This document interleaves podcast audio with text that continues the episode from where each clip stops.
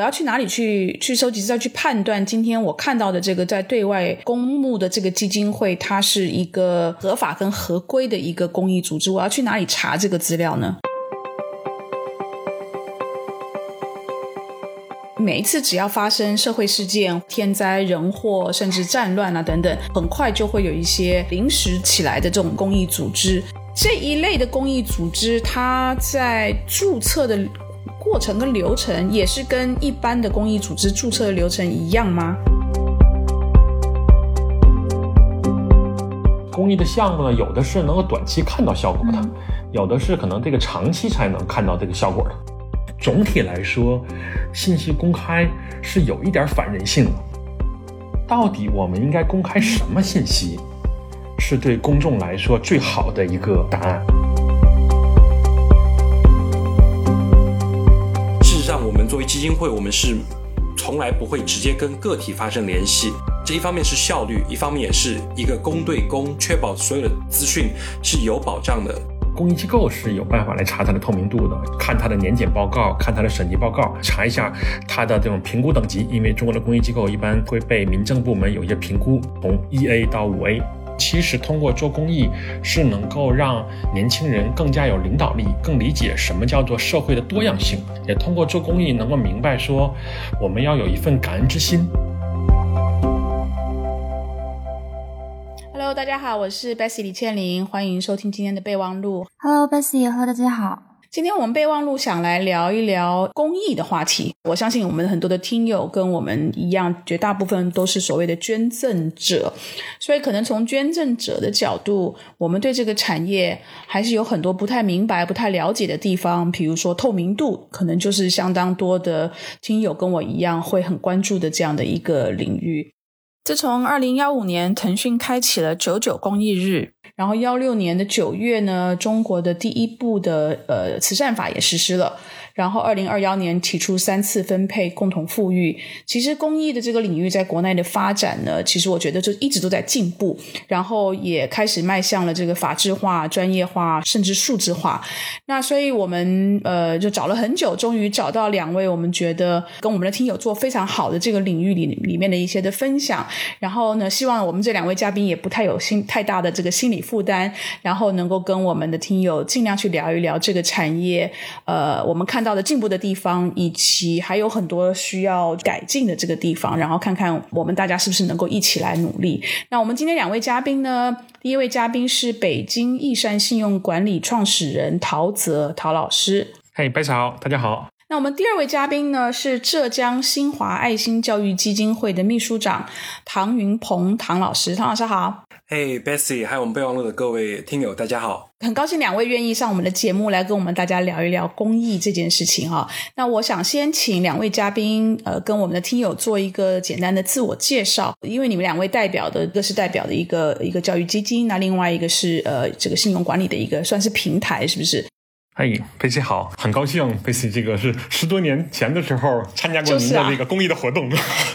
现在又能在线上能够这样交通，觉得非常非常高兴。嗯，我是嗯，二零零六年的时候，当时嗯，研究生毕了业之后去的巴西做的国际志愿者，在贫民窟里面就是服务一些当地的这些穷人吧，然后做教育的活动啊，做一些信息化的一些活动。因为在国国际志愿者的经历呢，我就对公益慈善特别的感兴趣。回到国之后的话，啊，就是当年正好加入了这个麦肯锡公司发起的 NPP 公益创投基金。所以从零六年一直到现在，我的时间主要是花在做这种公益慈善行业透明度的一个推进和公益慈善行业大数据的一个呃研究吧。嗯哼，哎，那陶喆，你们这个你现在这个北京易山信用管理，这是你你自己创的，算一个平台吗？我们专门是服务这个公中国公益行业的一个大数据的慈善大数据的一个平台。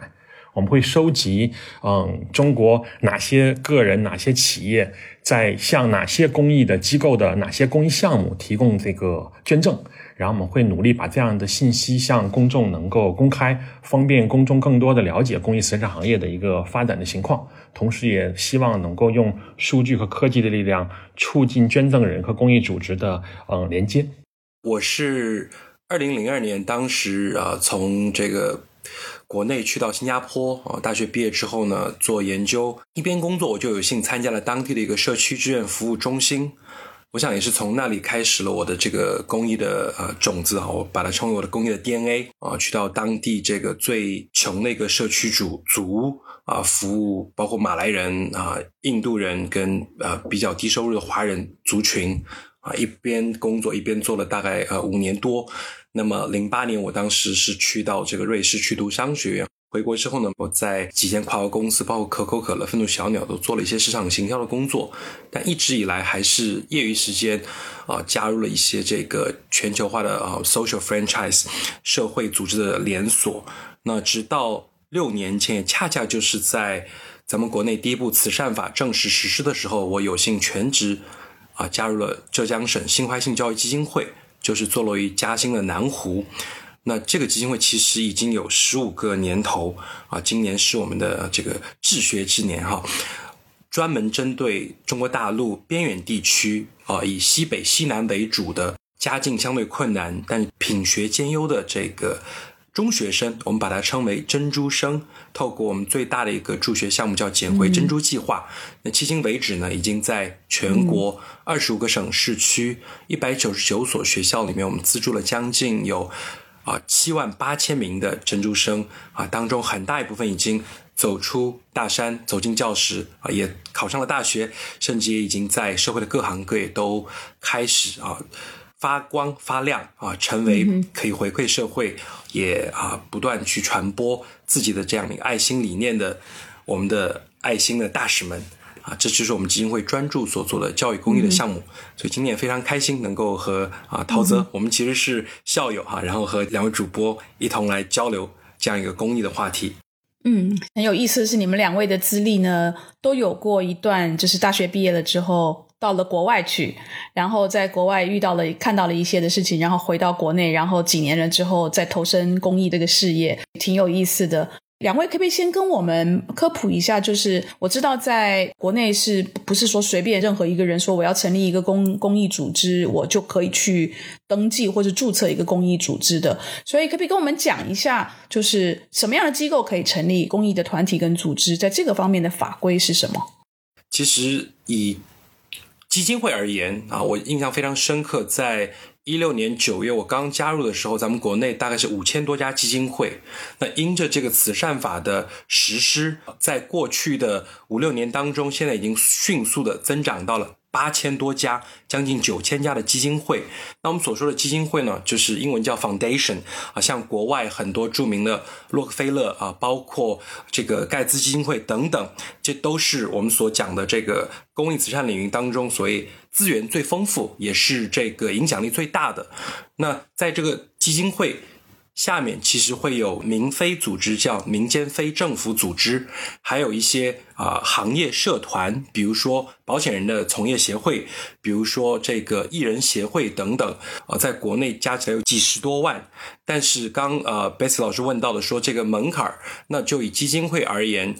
我们所有的基金会都必须在民政部门注册，啊，无论是在中央的这个民政部，还是在省一级的民政厅，又或者是到。县市级的民政局去报备的时候，我们会诶申请一个自己的这个所谓的业务范围。譬如说，我们基金会，我们申请是教育公益基金会，同时我们还必须找到一个业务主管单位愿意来监管我们，就是浙江省教育厅。所以，事实上，国家的法律以及业务主管单位的监管还是比较严格。它不光光是一个条线。那当然，除此之外有这个注册资金的要求啊，有对整个基金会理监事会。包括发起人的他的本身的一些资历的要求，简单来说，不同的这个门类有不同的标准，也会有不同的门槛。但是我个人会更倾向于说，这样的门槛，不管是对组织的监管，也是对我们社会大众爱心的一个保护。嗯嗯，谈到这个这公益呢，从两个方面讲吧。一方面的话，从国家的这个就咱中国法律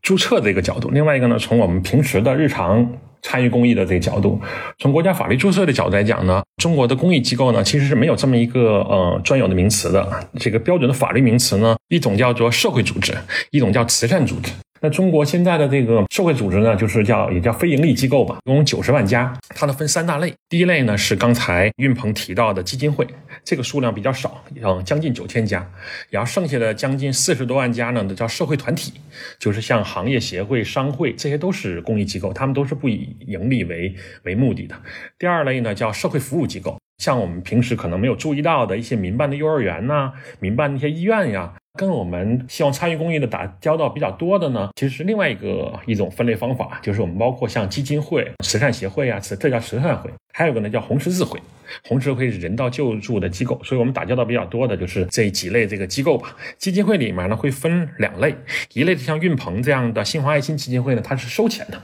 就是它募集善款就开展一些公益项目。另外呢一种是由企业和企业家成立的这种企业和家庭的基金会，他们呢都是背后有一个比较大的出资方，他们来成立。例如像阿里巴巴基金会啊、腾讯基金会啊、老牛基金会啊，这是像公众经常会遇到的一些慈善公益组织。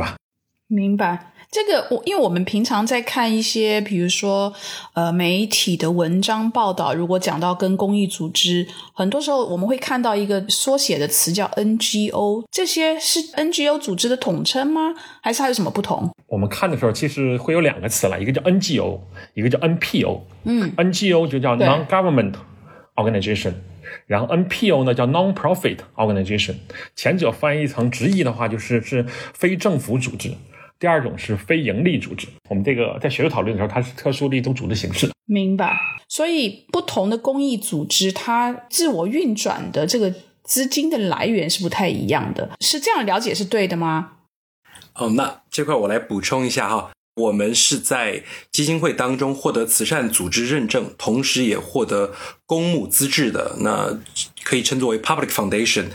我们可以把它理解成为什么呢？就是类似于公司里面的上市公司，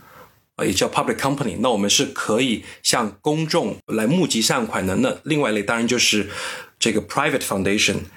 非公募组织。那他们没有办法公开向公众来募集善款，所以。有这个公募资质的基金会是可以在国家指定的公募平台，譬如说腾讯的乐捐，包括阿里的这个支付宝等等这样的平台上面来啊募款，也可以在线下募款。明白，所以如果我们在坊间看到，不管在线上募款跟线下募款，我要去哪里去去收集资料，去判断今天我看到的这个在对外呃公募的这个基金会，它是一个合法跟合规的一个公益组织，我要去哪里查这个资料呢？这些所有的社会组织啊、非营利组织、慈善组织啊，这些机构呢，他们都是在嗯中国的民政部门来登记注册的，所以在民政部的网站上有一个入口，是专门可以查到全国的合法登记注册的公益组织的一个名录。所以大家想看这个是不是合法登记注册的，只需要到民政部的网站上去搜一下。如果登记注册，它就是一个合法登记注册的一个这个机构了。现阶段的话，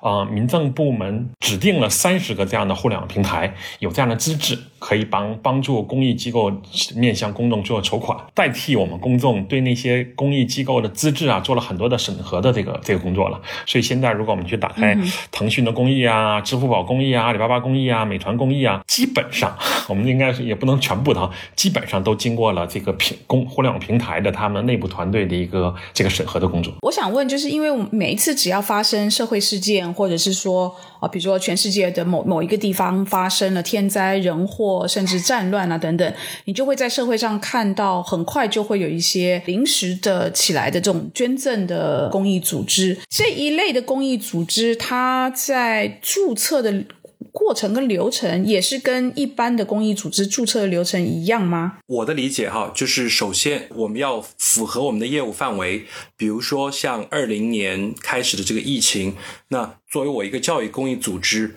我需要去帮助到那些受疫情影响的学生，那这时候我可以给他募集一些和他学习相关的这个工具，这是符合我业务范围的啊，但是。这个学生他家里面可能因为呃疫情，他需要一些物资的时候，那可能呢不在我的业务范围，我就没有办法在我现有的业务范围之内做这件事情啊，这是我的理解。也就是说，不管是战乱还是说其他紧急的情况，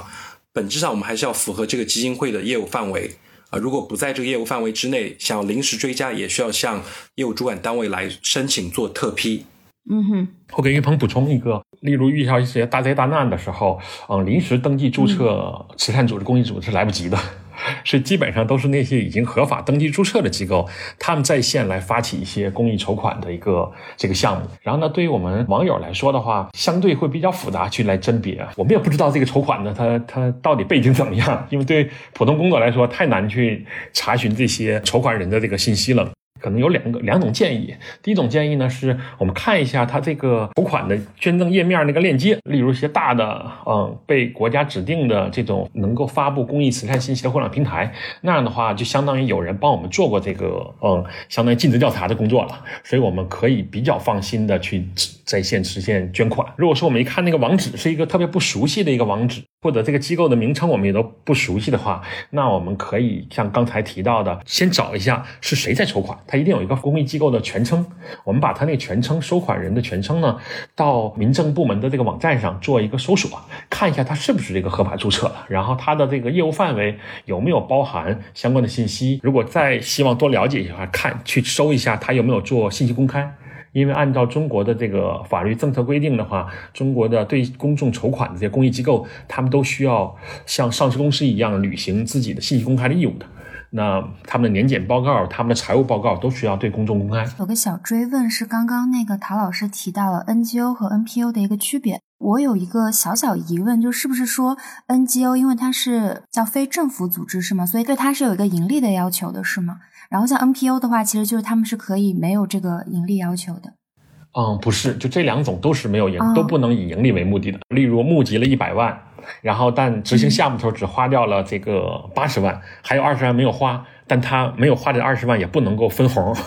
他必须明年继续来运作，把这二十万也都花到这个受益群体身上。明白。然后我另外一个其实也是关于资金的问题，就是我一直很好奇这个。公益组织，大家之前对他们所谓的这种透明度的讨论，很多时候是对于他们在使用这笔资金上面的一个不透明的一个疑问。如何要让大众了解他们是怎么使用这笔资金的？比如说一些监管机构对于他们使用这笔资金有没有一些要求呢？事实上，就是所有的互联网平台，它会在刚刚讲到的哈，在政府法规的基础之上，会再加上自己。对不同项目的一些要求，举例来说，腾讯的平台上面要求每一个上线的项目做到季度的一个更新跟发布，所以每一季度我们都会在这个平台上面更新我们的项目进展、我们的财务，还包括我们的官网上面。大家只要想去查的话，我们所有的这个呃过去每一年的年报上面，而且这个年报。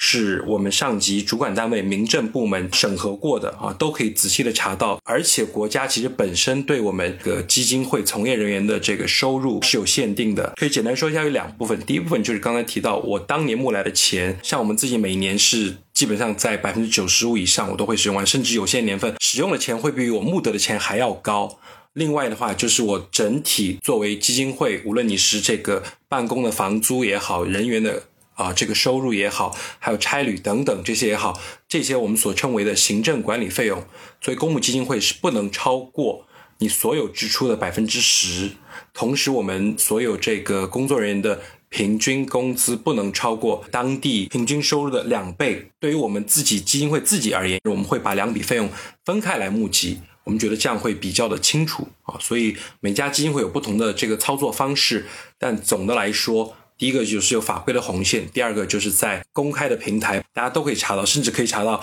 啊，我们基金会收入，我们最高的这个呃五位，它的收入是多少？最大的捐方它的这个来源是多少？包括我们一些最大的供应商等等。那我个人觉得，其实是比很多的这个企业可能都还要在公开透明。当然，这也是我们在履行对社会的责任。我还有一个问题，也就是水滴筹啊，然后包括轻松筹这一类，其实。我日常会在我的朋友圈见到很多这一类这种筹款平台，他们和公益组织的区别是什么？然后我们大家日常里面这种筹款的话，要怎么去辨别？其实水滴筹的发起人沈鹏先生他自己在访谈的时候也有说过啊，水滴筹本身它并不是一个慈善公益组织，这本身也是做了一个善事，但是本质上它并不是一个公益组织。从它的属性，从它的注册监管单位。然后水滴下面还有另外一个是公益组织的叫水滴公益，所以 可能会有一些些混淆。但是我想这本身也是行业发展的一个表征吧。哦，它会有越来越越多的新鲜事物出来。了解。我觉得水滴筹和公益机构的关系呢，就有点类似淘宝和那些商户的关系。也类似这个大众点评和餐厅的关系，它就是一个互联网的一个平台，然后这个平台上有这些公益的项目和公益的这个这个组织。像在水滴筹它，可能有两个主体在筹款，一种是个人在上面筹款。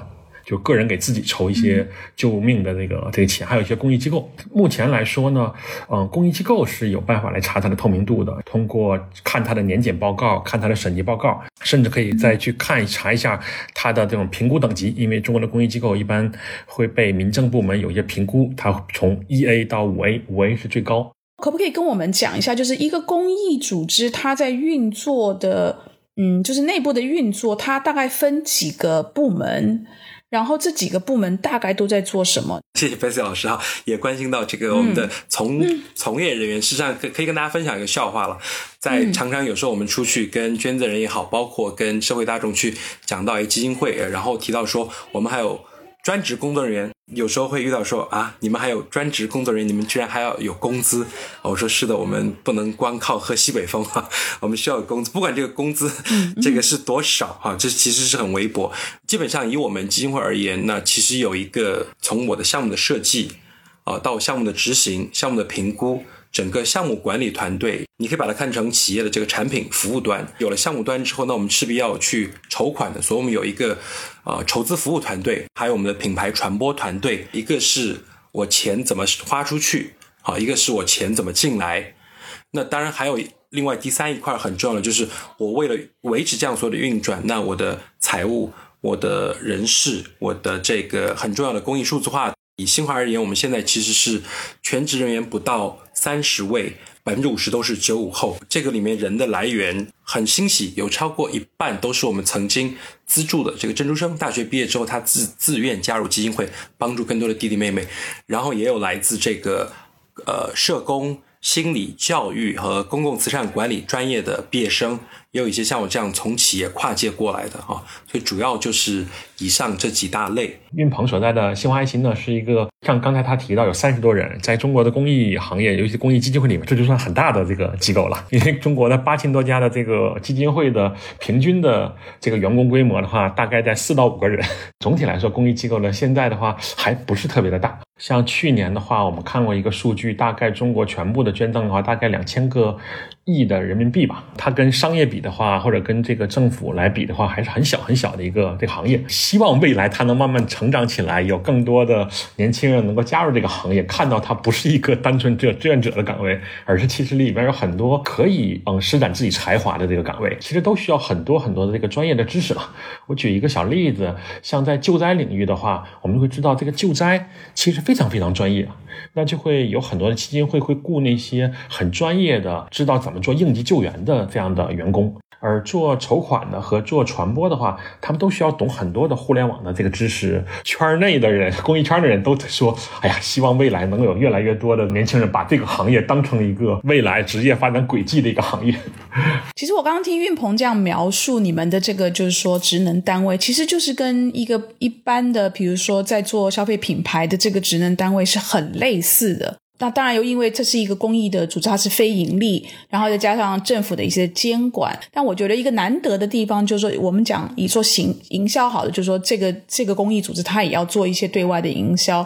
那在你的就是说资金比较紧的。前提之下，你还要能够帮这个公益组织做到很好的行销，这其实对营销的这种就是能力的提升是非常非常好的一个机会。因为你到了一般的就是盈利的企业的时候，尤其是品牌大，动辄几十万、几百万，甚至上千万、上亿的这个营销费用，很多人就是花钱如流水，就是有钱有钱好办事，我就可以做很多的营销的这种花样。但是如果你今天是在一个资源比较缺乏，但同时我还要能够发挥营销的力量。其实，在这个方面，我觉得能力的这种培养跟提升，可能真的才是真正的功力吧。这这个是我我听下来之后，这样这样的一个感觉，蛮鼓励年轻人能够先先到公益组织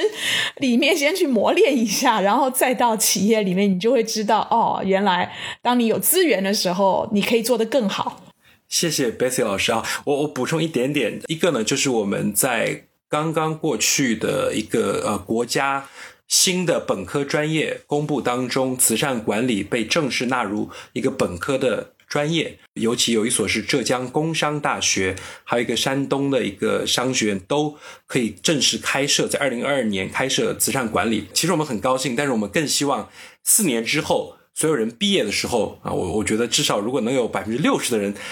毕业的时候可以从事自己所学的，那我们就觉得已经很开心了。为什么这么讲？因为之前比如说像复旦大学、中山大学等等有社工专业的啊，全国很多学校其实有。但是比较遗憾的一点是，可能很多人他在毕业之后种种的原因，他没有办法选择自己所学习的。那其实这个对本来就人才很紧缺的公益组织是蛮遗憾的。那再补充一个，就是刚才白石老师提到的，对这个。在有限的资源之下，要做很多的事情。我们在二零年的时候要招一个品牌传播经理，招了很久没招到。我就想，哎，为什么？一方面当然钱少，后来我发现，其实可能我们每个人在大企业里面，每个人分工分得非常细，还有很多的 agency。但是在公益组织，你可能真的是要一专多能，那个对人的要求挑战，我觉得可能反而是更高。嗯，了解。我个人有个很好奇的事儿，就是我看到国外的话，会有很多呃中学生，就高中生啊，他们或者是。还没有开始念大学的，他们会自己去做一些公益的一些项目。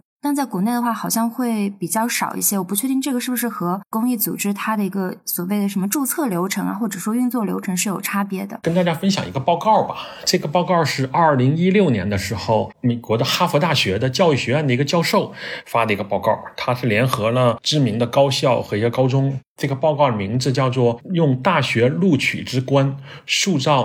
年轻人关爱他人之心，他就是用了三年的时间，就去研究美国的高中生，看他们的嗯谁在做公益，谁没有做公益，为什么要做公益，在公益当中到底能够培养年轻人什么样的这种态度和素质？他在研究当中就会发现说，其实通过做公益是能够让年轻人更加有领导力，能够让年轻人更理解什么叫做社会的多样性，尊重这个多样性。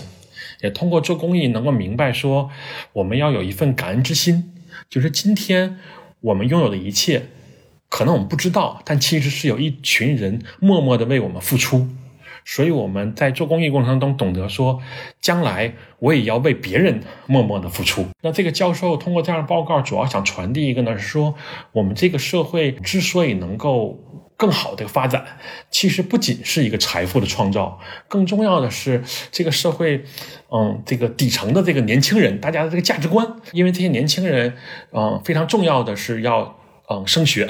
想进这种名牌的这个学校。那我们能不能通过申请书的模板，来明确传递给年轻人，说我希望。大家都做一些社区服务，做一些参与一些公益，所以这些招生官们，大家共同承诺说，我们将在我们的这个申请书里面，就是升学的申请书里面，增加一到三个跟社区服务相关的问题，来明确告诉我们的年轻人，我们从教育者来说看重哪些方面的东西。其实国内我们也已经开始有这方面的一些引导了，叫综合素质的测评啊，或者综合素质评业培养的这个这个方案里面都会提到说有没有做一些志愿者的活动啊，这个都算已经纳入到这个评价标准里面去。嗯，然后另外一个就是我还蛮想知道，现在在你们二位的观察里面，从事公益行业的这些年轻人，这些九五后的年轻人，他们的专业背景。大概是一个怎么样的分布？嗯，其实我们看下来的话，因为我在这行业工作了零六年到现在，差不多十六年吧。如果说有个共性呢，就这个里面工作的人呢，都会有或多或少的一点理想主义和嗯公益的情怀。公益这个行业领域里面呢，就像刚才我们提到的，它的可能平均的这个团队规模在四到五个人，它其实没有那些大企业能够给你非常规范的培训和职业成长的流程。企业里面是一个萝卜一个坑。而在公益机构里面，是这一个一个萝卜特别多的坑，做多少贡献没有限制，主观能动性要比较强，自己去找资源。公益机构毕竟它的，因为它是非盈利性质的嘛，所以它不能够用特别好的这个财务激励。来激励人，所以他能够给员工更多的可能是一种价值、价值感的和意义的这种激励，对这个工资也觉得还可以。我的每天的日子是真的为这个社会，我理想当中的社会在做贡献的，那他们也觉得很很满意。顺着陶子老师说到这个情怀哈，我补充一下，其实我们最早基金会在零七年开始招人的时候呢，当时真的是有过几个所谓的标准啊。第一个其实大家可能没想到，第一个要身体好，因为我们常常要去各种地方出差，比如说你不 你不能晕车，对不对？你晕车你要去帮助别人，结果反而是给别人添了麻烦。那第二个当然就是说不要有太多的后顾之忧。这个后顾那不管上不管下哈，老小不是说要孤家寡人，就是我把它转换一下，就是需要得到家人的理解和认同。比如说我们全职员工李强军老师，他当时面试的时候，他也是个硕士研究生毕业。我们的创办人面试的其实是他的丈夫，说你同不同意你妻子来做这件事情？结果他说同意。然后我们这位李老师就一做做了十五年哈，所以不能有太多后顾之忧。我也发现说，最近这几年我们进来的人员跟以往会有些不一样，越来越多就是刚刚提到的有社会工作的啊，有研究生。公共管理的有教育学、心理学的，过往可能大家就觉得说有情怀就已经很好，那确实也是当时可选的面比较少。但是我觉得随着咱们这个社会越来越发展进步，也越来越多的年轻人他有这样的一个意愿来投身到当中，这我觉得也是慈善法之后带来的一个除了法制化，更重要的是专业化。因为我们希望像我们的捐赠人也好像我们的受助方也好，哦，包括社会公众也好，展示的是一个非常专业高效的一个团队。不管你人多人少，打个比方，我们现在整个团队当中有差不多一半的，呃，我们的伙伴都已经拿到了国家认证的这个助理和中级社工师，有百分之六十以上的同仁都拿到了生涯规划师。当然，我们基金会的人员其实光靠这一点点是不够的，光靠我们内部的全职员工，所以我们很多的外脑，这些我们的专家顾问。包括像华东师范大学啊、香港中文大学等等做生涯教育、做心理健康的这些教授们，他们也非常有情怀，愿意在智力上来支持我们，给我们一个更专业的指导方向。我想问一下边鹏，你们的那个珍珠生，因为其实我我几年前也也是珍珠生的一个捐赠方之一啊，我是很小的一个捐赠人。我当时为什么会被珍珠生这个计划有点感动？就是如果是贫困地区或者贫困家庭的年轻人的一个最关键的那三年，因为家里面清贫的状况没有办法让他继续升学，这个孩子的未来可能就没有未来了。但是如果能够透过呃公益的方式帮助他熬过这三年，然后能够进到大学。受了更好的教育，其实这个孩子的未来无限量的这样的一个未来的一个想象空间，我相信就是清贫的孩子是一个还是一个很大的群体。所以当时是为什么？是怎么找出来这个最关键的这个三年？然后珍珠生是朝这个三年去做这样的一个一个公益组织。首先要谢谢呃捐赠人，我我想在做现场的其实。有很多都是我们的捐赠人，而捐赠人不分大小，所以感谢大家每一分的这个信任。呃，事实上，这个需求的发现，我想真的很多时候就是一个呃偶然的机会。啊，当时我们的创办人啊，受平湖嘉兴平湖市政府的委托，来到一所中学啊进行公办民营。那当他在新学年开学的时候，就刚好发现了，哎。我高一的录取的名单，为什么有些孩子没有来？他出于好奇，就一家家去家访，发现无一例外都是因为经济的困难，所以由此引发了这个捡回珍珠计划。说到哦，这个三年确确实实是最关键的三年，而且我们其实，在呃从零四年试点啊，零七年推向全国，到现在已经是七万八千名，那再到二零二五年可能。十万名这群孩子还有一个非常非常大的共性啊，在国外也有一个学术名字叫 First Generation College Students，他们是第一代的大学生，也就是说，他们的父母百分之九十九点九是没有受过高等教育，所以可想而知，这群珍珠生当他走出大山。走进教室啊，考上大学之后，真的改变的不是一个人的命运，是一个家庭，甚至是一个家族啊。如果他再回去做老师啊，又或者他是来自一个少数民族的一个女生啊，代表少数民族弱势群体，她甚至可以改变民族的一个命运。所以，其实这也是当初在一六年我第一次来到这个基金会的时候，打动我的一个。非常重要的原因，原来在外企的一些工作、创意的工作也很有趣，也很有成就感。但是跟助人、成人达己相比，我是看到，尤其是透过教育，在中国的这个大环境下面，其实阶层的固化，或者说我们希望阶层可以更加流动，真的呃，只有靠教育。当然，我们再回过头来看，说这十年多，事实上啊，资源也越来越倾斜。其实。呃，寒门再难出贵子，这个是真实的。因为偏远地区的孩子，他的竞争力在新高考改革的前提之下是不太够的。他只会应试啊，但是他的综合素质、他的领导力啊，怎么样去来开拓？现在大学录取都要看他的综合评定，这也是我们从一八年开始，呃，就开始试点，说我除了资助之外，我还能做些什么？我要给这些孩子赋能，我要让他更加清楚自己的生涯的目标，更加有个健全的身心啊，并且有个很好的品格，以及他们在不只是高考，高考其实是人生的一步，在未来的很长远的路上还可以走的。更远、更扎实，以至于我们会从高中段的资助到大学段的赋能，甚至到职场段。我们下个星期就会开一个这个职场珍珠生的婚恋关系的一个课程，当然前提是他们自愿哈，一直陪他们往前去走。呃，目的其实也很简单，因为他们一定会在不同的程度，用不同的方式来反哺他们自己的家庭，反哺他们的家乡啊，甚至是反哺到社会去帮助更多，无论是在机会也好，在各自的企业也好。甚至做一名医生也好，帮助到更多有需要的人，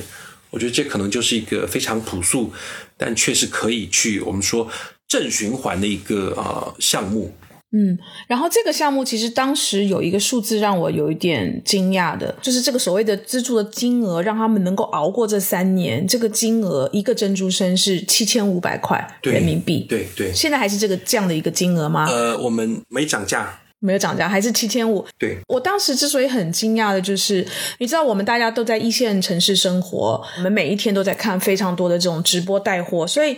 七千五百块在一线城市是很快就可会用掉的一个金额。但是七千五百块竟然能够让一个清寒的孩子能够让他撑过那三年，当时这个数字对我的冲击是非常非常大的。呃，事实上，七千五百元是我们透过爱心人士啊给到每个珍珠生的三年的生活费的补助。那平均到每一年每个月其实差不多就是两百五十元。但是我们为什么刚刚一开始有说到一一定是跟学校合作？因为学校跟我们合作，其中有个前提就是他要免除珍珠生的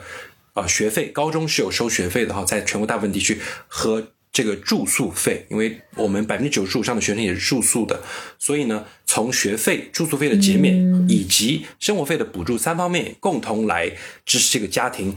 Plus，我们说我们作为公益组织，我们不能随便说，我要涨价，我要这个 这个原材料不够，我这个我原材料涨价，所以我要涨价。我觉得这样对我们捐赠人其实是会很困扰，因为比如他原来一直是这么一个 budget，所以我们如何在物价飞涨啊，学生有更多需要的时候来填补这个空缺？我们会在那些特别紧急和困难的同学会追加两百五，也就是别人可能每个月拿两百，他可能是五百。这样子，当然除了一些这个大病的，我们会有额外的。所以一方面是跟公众捐赠人，我们要保持一个可能相对来说让大家觉得哎比较稳啊。这个稳，我觉得可能不是说你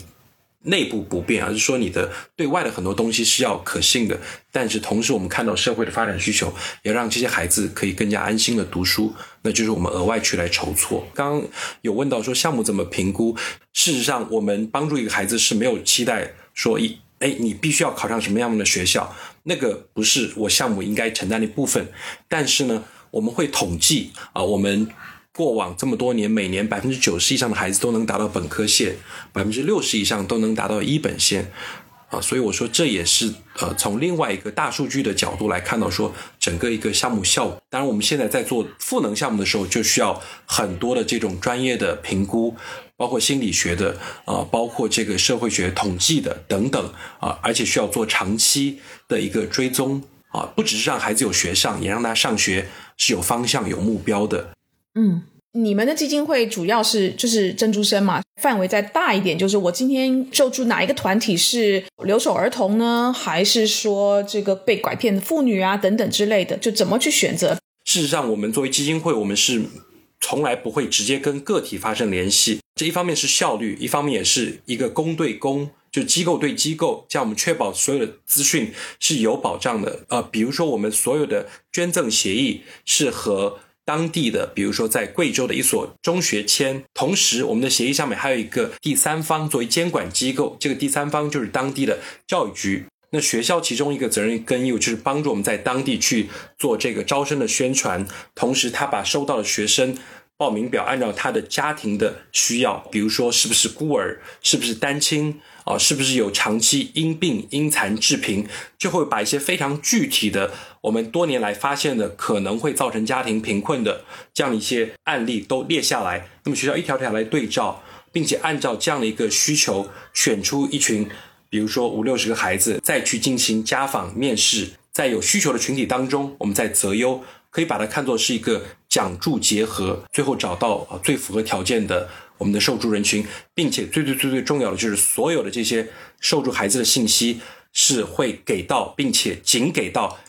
直接资助他的这个捐赠人，所以捐赠人是可以看到。我帮助了这个孩子的家庭情况，当然是隐去所有的隐私，他的成绩表现等等，并且可以透过我们的平台和孩子来互动。刚才白天您提的这个问题其实特别关键，在我们这个这个行业，一方面呢，从从选项目来说的话，中国的公益机构其实也不是万能的，每一个公益机构有自己的使命和自己有点像业务范围。那有的做项目的，有的做教育的，有的做这个可能医疗健康的，主要跟他们的创始团队有很大的关系。他们觉得自己的生命应该去解决一个什么样的社会问题，这个跟他们直接相关。第二呢，跟他们的专业能力和专业背景和资源相关。那有的喜欢就是觉得就要做教育公平的，他们就做教育公平的 NGO；有的喜欢救死扶伤的，他就加入到一个可能做这个先天性心脏病救助的这样的一个这个 NGO。然后对于这些公益机构，他们的这些工作效果怎么去做这个评估呢？这个其实也挺复杂的，因为公益的项目呢，有的是能够短期看到效果的。有的是可能这个长期才能看到这个效果的，我可以给大家分享就是三种三个例子吧，就让大家稍微找一下这个感觉。例如，嗯，大病救助的一些项目，像一些先天性心脏病的孩子，他可能有的甚至是弃婴，那正好有些 NGO 就会把这些孩子们收留，带他们去做手术。那可能一台手术的话，大约可能五万块钱人民币。做完了之后，我们就会发现这个孩子就跟正常的孩子一样了，你就很快可以看到说原来小孩什么样，然后做完手术变成什么样。未来的话，如果你能跟进他几年的话，就看到他。生活和那些没有做得了病但没有做手术的孩子生活特别大的这个区别，这样呢就是比较很快能够看到这个钱的效果的。那还有一些公益项目，像教育类的这公益项目，那国内有一个公益有一个家公益机构，他们做专门做数字教育的，做多媒体的教室啊，然后能够让孩子更有思辨的能力，能够数字教育更高的提升。那他们在。想证明自己的效果的时候，就会比较复杂，因为教育是短期内看不到效果的，所以他们也会请一些专业的研究团队来做比较研究、对比，看看最后从客观事实上到底有没有这种改进的效果。然后第三种呢，是我们有这种嗯专门做政策倡导慈善的基金会，例如呃国内有一家叫中国发展研究基金会的，那他就会去做一些调研，他的目标就是说我要看一下怎么能够提高嗯贫困山区的孩子们的营养。就是食品营养的问题，因为他发现这个小孩子的营养，这个午餐的问题会直接决定孩子的大脑的发育，还有个人的这个健康成长。那他的目标就是说，通过调研，通过不断的做这种干预，嗯，最后呢，他能给政府中央政府提一个方案，说，哎，这个的确是个非常重要的社会问题。那对于中央政府如果想解决的话，我们的一年的财政预算应该是拨多少？二零一一年的时候。做了一个倡导的一个活动，就叫西部小餐桌。那这样公益机构和媒体共同来做的一个这样倡导的活动。最后，二零一一年的时候，当时中央政府就承诺，之后每年中央政府会全就是全面覆盖贫困地区的这个营养午餐的一个这个这个问题。二零一二年就要掏一百六十个亿。就来覆盖，所以呢，对于这样一个公益机构来说，他自己展现自己影响力，就说我通过我的研究能力，通过我的这种试点的能力，最后撬动了政策的这个资源，更大范围内的解决这样一个社会问题，case by case 不同的这种评估的方式和和方法。诶，那陶喆，我想问你，你你现在创的这个公司，呃，易善信用管理。呃，就是你是公益的这个大数据的一个平台嘛，所以我很好奇，就是你从你的这个平台的数据的整理上面，你看到就是在中国大部分的人会捐赠的，比如说前三名的类型的公益的项目，大概是什么类型的项目？能看得到，特别的明显。嗯，应该说主要是前两。你跟我们讲一下这个前三名大概是哪三个、哪三种类型的？第一就是中国人喜欢捐教育，然后第二呢，中国人喜欢捐这个医疗健康。通俗点就是说，中国人喜欢捐读书，让孩子们读书。第二就是喜欢救命。明白。然后我我想问一下关于透明度的事情啊，因为我我也是在那个你们刚刚讲的这个三十个平台上的其中的一个平台呢，我就是用每个月自动扣款的方式捐赠几个项目。那我在这个平台上呢，就像刚刚两位讲的，我是可以点开来我的这个公益项目，它会有一些呃，就是说年报还有半年报，所以我就看了我捐的这个项目的这个机构呢的二零二幺年的年报，它原来募款的目标是希望能够募到一千万，但实际上募款只募了三百六十万。然后呢，它里面有比如说公募的管理费，再加上执行机构的什么费用，反正两个加起来呢，大概是不不到刚才呃两位说的这个百分之十吧。但是他就没有列出来，比如说他这个机构里面的，比如说全职的人员有多少，然后兼职的人员有多少。所以像我我作为一个捐赠者，我没有办法去判断他今天的这个整个的费用大概是二十万左右。这个二十万是不是？是是不是一个合理的一个费用？哎，对对对对对，因为如果这个整个的只有两个人，两个人一年用掉了二十万，其实也是挺多的。你了解我意思吗？虽然他已经给了我一些呃比以前完全查不到资料了，这已经好，就是我觉得进进步了一大步啊，但是还是有很多的细节。没有看到，然后我觉得还有另外一个地方有意思的是，他也开始用区块链，但是他就是列出来，然后往下就就就就没有下一步了。所以我觉得好像感觉是在这个透明度有在做很多的努力，还是没有到很整极致。你了解我的意思吗？其实呃，我们刚刚讲到的这个呃透明度也好哈，包括说年报也好，那我我个人也观察发现，就是我们比如说跟我们时间最久的那些捐方。事实上，我想跟企业做尽调一样，它是不会光满足于一份报告、一些数据的。那最厉害的其实是什么？就是实地探访。我们其实也非常欢迎，这么多年来，我们一直以来是这样的一个呃 practice，就是包括行业内如果有资助方要资助我们，其实也是一样。啊，像有一家叫在北京爱幼慈善基金会，他专门做公益组织的赋能，他进行了几轮的面试，最终是跟我们直接约到我们在甘肃的一所学校里面，实地的跟学校领导、老师、学生访谈，然后去家访。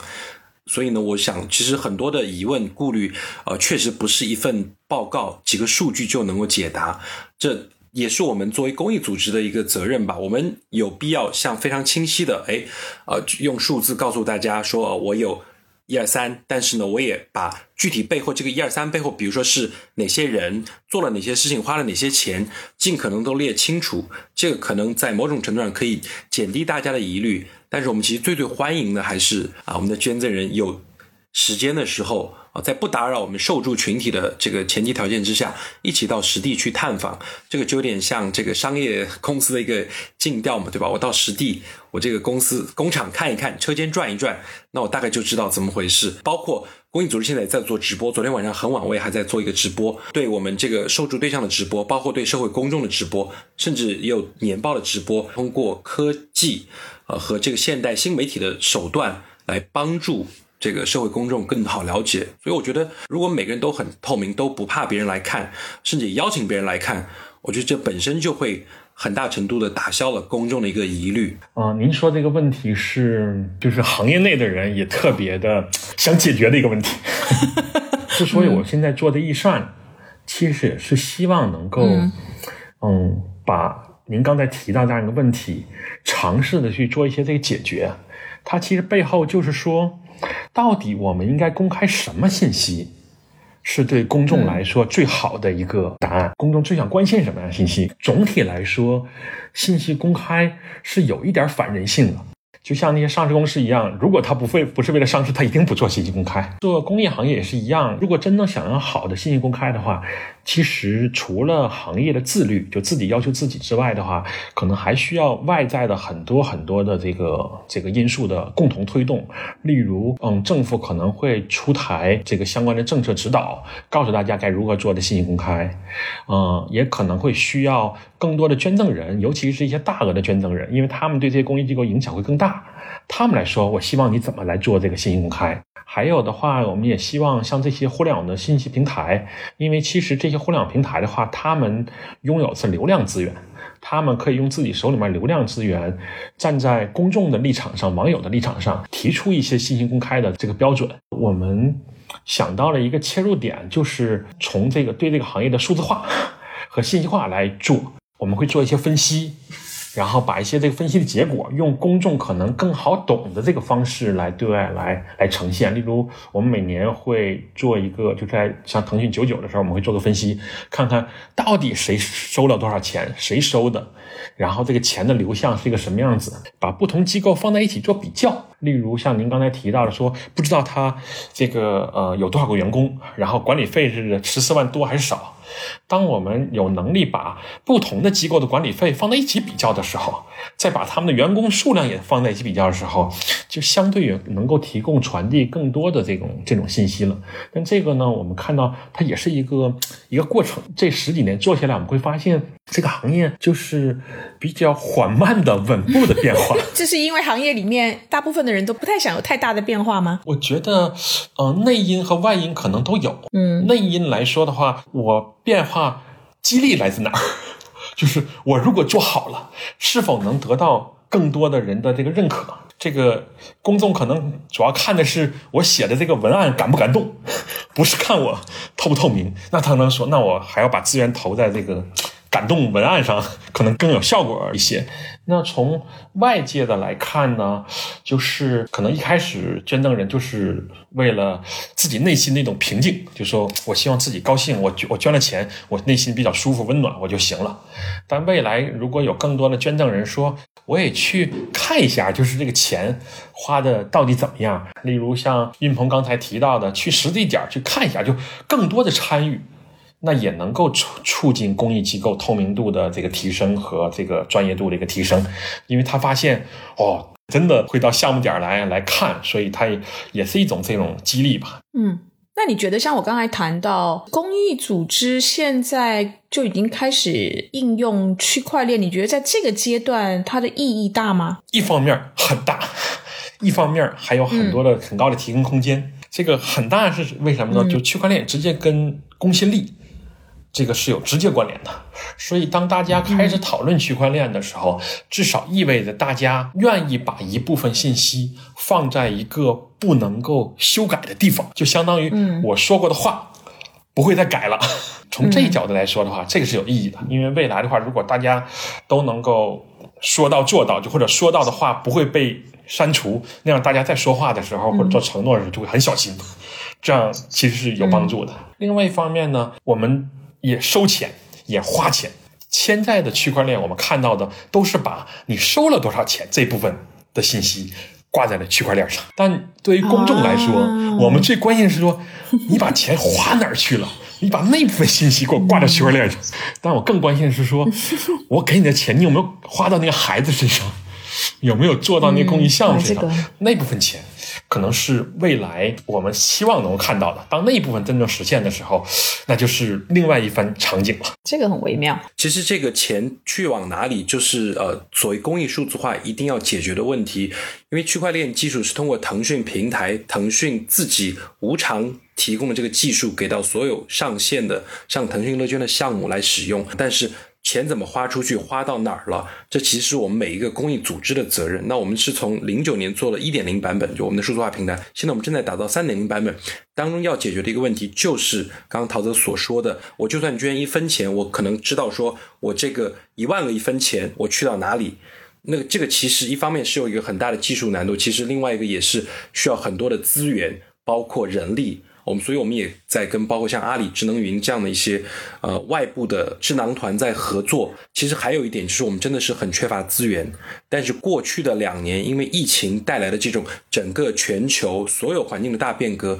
事实上是给我们所有的公益组织、公益行业进行变革，我觉得提供了一个很大的推动力。也就是说，你不变也得变啊，你变也得变。那在这个过程当中，我们自己是看到说数字化。啊，这个数字化包括数字化的教育或远程的这种视讯会议等等，其实可以节省了我们很大的人工，啊，释放了我们的这一部分的资源，可以用来做更多 AI 人工智能所不能替代的这样的一个教育公益服务。其实刚刚两位老师也提到腾讯的九九公益日在公益行业做的一些事儿。我自己是很想知道，像诸如腾讯啊，他们做九九公益日，包括阿里，他们应该有很多自己的在公益上面的一些事儿。像这类科技的大公司，或者说他们的平台，他们对于这个公益行业带来的影响是怎么样的？就嗯，两位是如何看待科技公司、大公司入局这个公益行业的一个作用呢？运鹏，你先来。先来，因为这个怕说错了得罪人，对吧？没关系，那就说一说吧。我我觉得 是打引号的垄断性吧。因为为什么？这个其实一方面，呃，所有在国内的这个平台，第一是国家它要指定的，对不对？就是你不是说今天我想在哪儿上就在哪儿上。所以一方面，这个是国家指定，那我觉得这个是对所有人的都是一个保护。但另外一方面，刚才也提到了。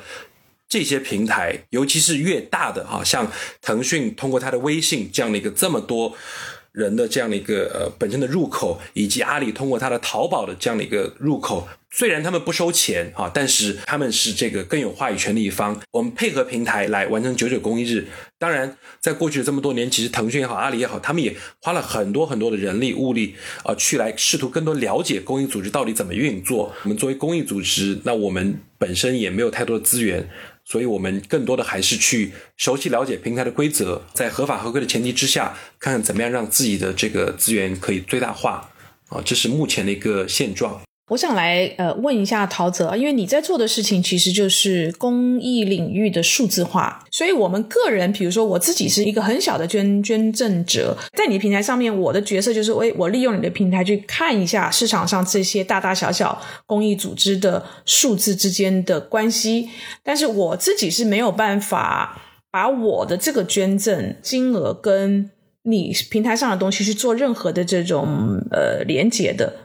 我不晓得我理解这样对不对？嗯，现在我们能够实现的呢是多数的，因为我们把这些公益机构的项目呢都放到平台上，我们有在呃微信里面做了一个小程序叫易善数据，相当于满足公众一个需求吧，就是有的人公众说我也想捐点钱，我例如我想捐一个图书馆的项目，我看可以捐给谁？嗯，在我们平台上一些收一些这个自己感兴趣的关键词，可以搜出来做这种类型项目的公益机构。我明白。现在的话，我们是先把数据先给。做好，嗯，而我们从今年开始呢，正在想推动的呢，也开始做一些这种嗯数字化的产品，来让公益机构来用，他们可以用我们的这些 SaaS 的产品呢，去来跟公众去来互动。一开始的时候，您提到了一个公益机构，有点像一个中介组织。那我们的一个策略就是，我们提高中间这个中介机构的它的能力，用科技和数据赋能它，让它更高效的扮演这样一个连接的这个功能。比如说，什么样子的 SaaS 的工具是能够帮助这些公益团体提高它的效益，或者是效果，或是透明度的？比较明确的是什么样的工具吗？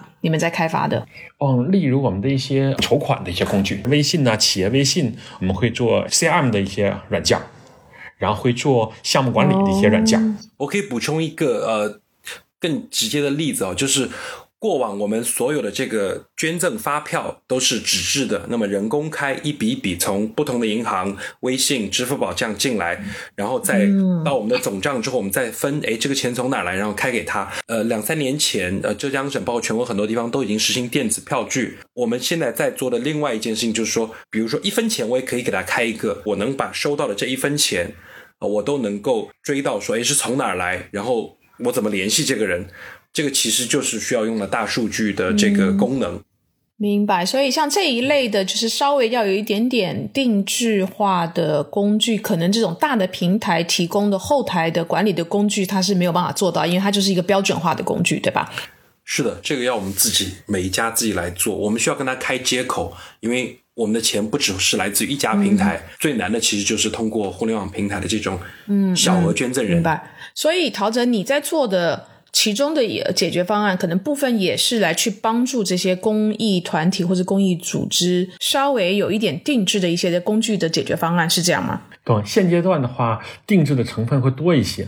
嗯，但同时呢，就是我们因为一旦定制化的话，它的可复制性会比较差，我们也希望能通过在做这些具体的项目过程当中，能提炼出来比较有共性的一个需求。